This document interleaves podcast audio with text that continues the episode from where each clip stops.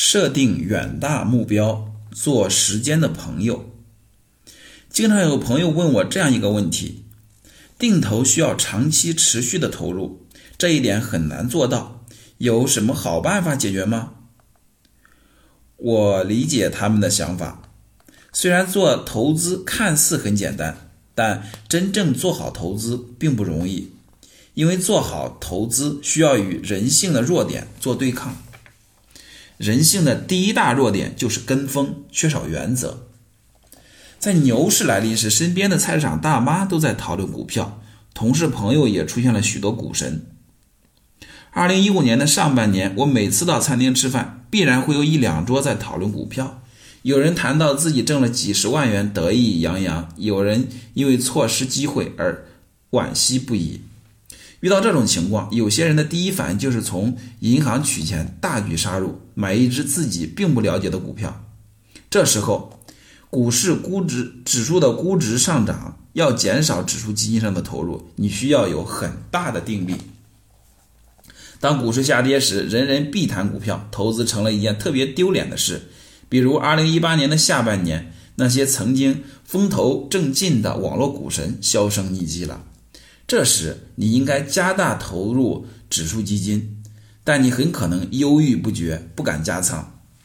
巴菲特说：“在别人恐惧时贪婪，在别人贪婪时恐惧。”这句话背后的深层含义就是，大众的情绪不一定正确，我们不应该依据他人的行动来决定自己的判断。人性的第二大弱点是没耐心，缺少远见。生活在快节奏的时代，我们想要的东西就要立刻得到的它。更何况，很多自媒体不断激发人的焦虑，让你更加没有耐心。人们总是期待短期高收益，因此付出了巨大的代价。人们总是忽视长期复利的巨大作用，因此错失了实现财富自由的机会。我相信，当你认真看了本章的内容，理解了。指数基金的原理，就能比其他人更理智、更有耐心地对待投资，与时间做朋友。为了帮你做好指数基金投资，超越人性中的跟风与没耐心，我总结了三种方法，让你更加轻松高效地完成定投。第一种方法是设定长期目标，按计划定投。放在基金账户里的钱，如果经常去看，就很容易想动手操作，特别是市场大涨大跌时，忍不住手痒。我们如果为基金设定一个长期目标，明确基金未来的用途，就可以改变自己的思维模式。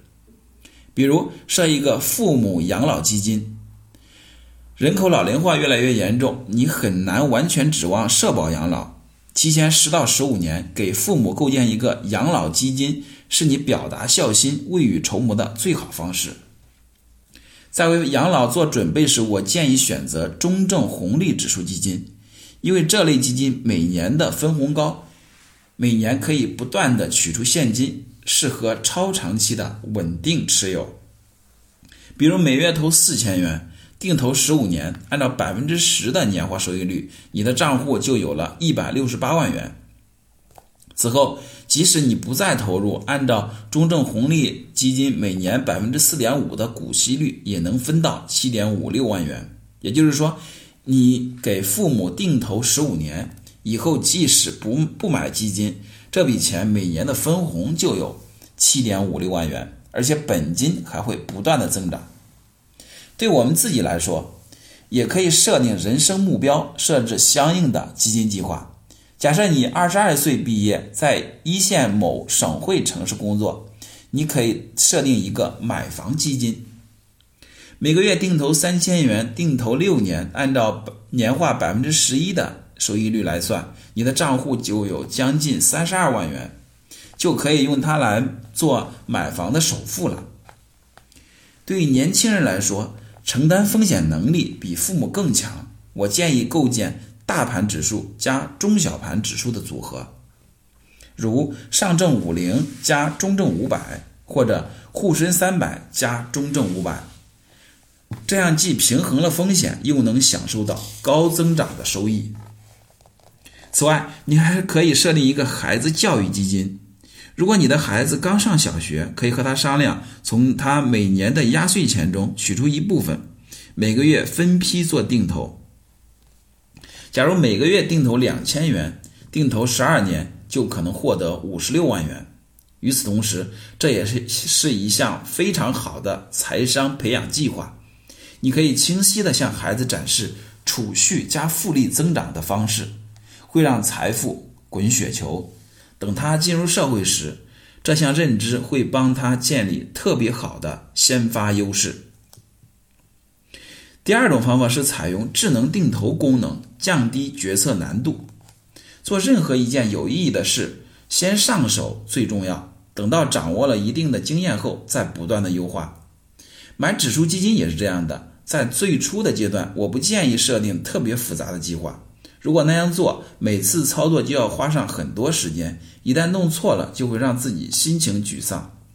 我建议最初一两年用各种平台的自动定投功能，开通银行卡自动扣款功能，不用自己费心操作。在操操作时，你会发现有些平台的自动定投功能不仅可以按月投，还可以按周投。这两个定投方式影响大吗？如果你做长期投资，这两种定投的方式对于收益率几乎没有影响。我建议设定按月定投，定投日可以设定为工资到账的第二天，每个月到手的工资先投资再消费。这样就能不断的为你的人生产燃料。现在很多平台不断的优化功能，推出了各种智能定投的功能。还有些平台按照指数基金的估值水平，在一定范围内调整定投的额度。比如，你可以设置一个三千到五千元的定投范围。指数基金处在低估值区间时，它会多投；指数基金处在高估值的区间时，它会少投，甚至不投。类似的智能定投功能，你可以看一下详情介绍，然后再考虑用不用。如果是按照估值水平来调整额度的，就可以考虑用它。你先设置好自动定投，每个月投一笔五年内不会用到的闲钱，以后就很省心了。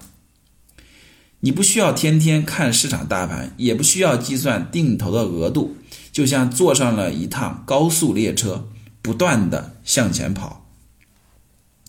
第三种方式，根据具体情况选择红利的使用方式。刚才我们提到有一些指数基金的分红很可观，比如中证红利指数基金。如果你买的是场内基金，这些分红会自动的转到股票账户上，你可以将这些钱转到自己的银行卡账户，也可以用它来购买其他资产。如果你在场外的渠道，比如理财通、支付宝上买基金。一般分红有两种选择，一种是自动的将分红用来购买基金份额，另一种是将现金分红打到基金账户上。我的建议是，当基金处于低估值区间时，选择第一种分红，这样就会不断的享受复利的收益；当基金处于正常估值或者高估值的区间时，选第二种分红；等基金处在低估值区间时，再将这些现金用来购买。更多的份额。